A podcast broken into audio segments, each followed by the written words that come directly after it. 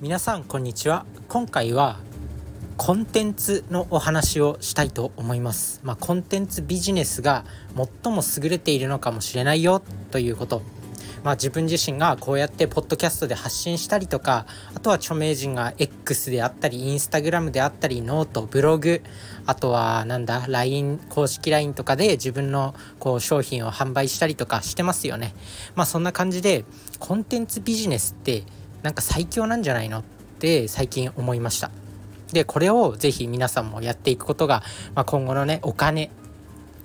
お金の問題を解決していく上での糸口になるんじゃないかなと思います。まあね自分自身は管理栄養士なんですけど、まあ、こういう栄養とか食事健康だけじゃなくて、まあ、お金お金も健康に直結してるんでそういったところも発信していけたらなと思ってます。まあ、あの最近だと精神科医の樺沢志音さんとかあとは中田敦彦さんとか別にこう精神科医の人がお金の話をしたり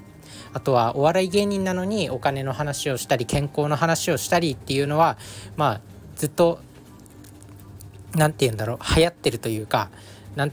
まあそういう発信をしていいのかなっていう別に専門分野じゃなくても勉強次第で専門性を持てるよというところで、まあ、自分自身もまあね、多くの人を幸せにできる発信っていうのを心がけていきたいなと思ってるんで、まあ、このこのお話をしようと思ったんですけどまずねこうビジネスとかこう最近副業とかってめちゃくちゃ騒がれてるんですけど何から始めたらいいのってすごく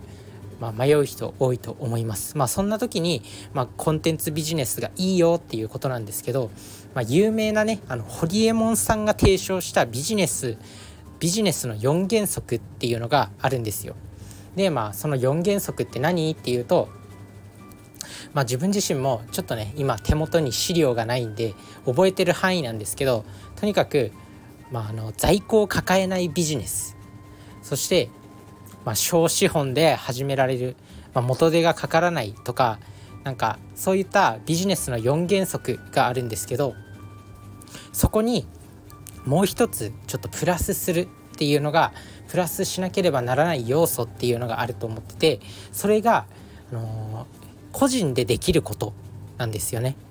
でやっぱねビジネスを始めるっていう時に、まあ、最終的にこうビジネスを会社にして経営していくってなると人に任せるっていう段階があるんですよ。でもビジネス初心者って、まあ、自分自身もそうなんですけど人のこと言えないんですけど人に任せるっていうのがめちゃくちゃ大変なんですよ。だから最初からこう外注したりとか最初からこうなんだろうパートナーと組んでやるとかなんかビジネスパートナーを見つけてやるとかアルバイト雇うっていうのだともうね集中できないんですよねその自分自身のやりたいビジネスに集中できなくなってしまう経営とかマネジメントの方に頭を使われてしまってこう全然できないっていうことに陥るんで、まあ、まずは個人でもできるっていうところにフォーカスしないといけないのかなと。でまあ在庫を抱えず個人でもできるっていう風になると、まあ、現代の人は本当に優れていると思います。まあ、個人でもねブログ発信で何億と稼ぐ人もいたりとかあとは何だろうネットビジネスネットを使ったビジネスによってまあ、別に元でかからないですよね要は自分でこう文章を書いたりとか自分でコンテンツ動画を作ってそれを販売するわけなんで、まあ、元手が0円なわけですよ。なんだかんだ言って物販とかメルカリとかもすごいなんかおすすめの副業として挙げられてますけどなんだかんだこう買ったら在庫を抱えてしまったりとかこう最初はちょっと借金して始める。でクレジットカードで1ヶ月分ちょっと借金して在庫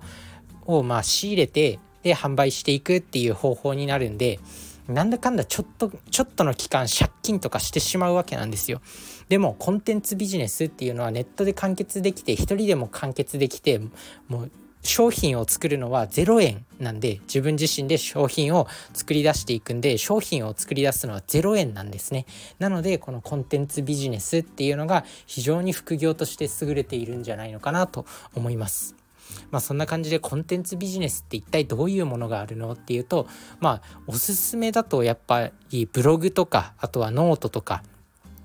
ポッドキャストとかまあそういったところになるのかなと思います。あとはアフィリエイトとかね、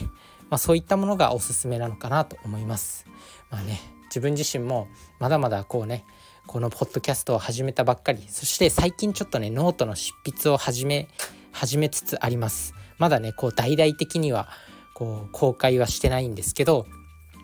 ノートの執筆も始めたんでしっかりとねやっていきたいなと思います、まあ、自分自身はやっぱね健康になるためにはただただもうね健康に関して発信してるだけじゃダメだと思うんですよね。多くの人を幸せにしたかったらやっぱり全ての面から幸せにできる人じゃないとダメだと思うんですよ。なのでその使命感にとらわれて自分は今後の人生生きていきたいなと思います。まあそのためには自分自身も有言実行しないといけないなとは思うんで是非皆さん一緒に這い上がっていきましょう。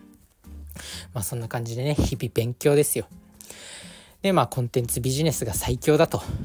まあ、ネットでできる、まあ、昔だったら絶対にできなかったからね。ネットがなかったらなんだかんだ言ってこう0円で商品を作るなんてのは本当にその辺から流木拾ってくるとか石拾ってくるとかしかなかったわけなんで、まあ、そう考えると今の時代って本当に恵まれてるなとは思うんですけど、まあ、反面全ての人が全ての人がコンテンツとかを作れるようになったことによってやっぱレッドオーシャン、まあ、抜きんでるのが難しいっていうことが起きてきます。まあ、そこで、まあ、まだまだ自分自身も勉強中ではあるんですけどまずはでも始めることが大切なのかなと思います。そこで始めることによって、まあ、工夫が生まれてあやっぱこうした方がいいのかなこうした方がいいのかなっていうその PDCA サイクルで、まあ、よくあるんですけどビジネスの現場では、まあ、とりあえずやってみて。でちょっと工夫してみて。であこれがうまくいったうまくいかなかったって言って改善してそれを繰り返していくと、まあ、結果につながるのかなと思うんでまずは始めることが大事なのかなと思います。まあ、自分自身はまだまだねこう発信をしてしたばっかりで、まあ、こうこれといったノウハウはないけど、まあ、そんな感じで、まあ、ビジネスの4原則であるホリエモンさんのビジネスの4原則の4原則である元手がかからず在庫を抱えないっていうビジネスを始めることまず始めることには成功しているのかなと思います。そして個人でもできること。それに関しては始めることには成功してるのかなと思います。まあ、まだ始めただけなんで工夫を積み重ねてどういう発信をすれば人が聞いてくれるのかどういう発信をすれば人の行動を変えることができるのかたくさんの人を幸せにできるのかっていうのを、まあ、今後ね工夫して工夫を重ねて、まあ、改善を重ねてなんか他の人と差別化してまあこうねお金をしっかりと稼いでいきたいなと思います。まあ、なんとなく日本だとお金を稼ぐ発信とかお金を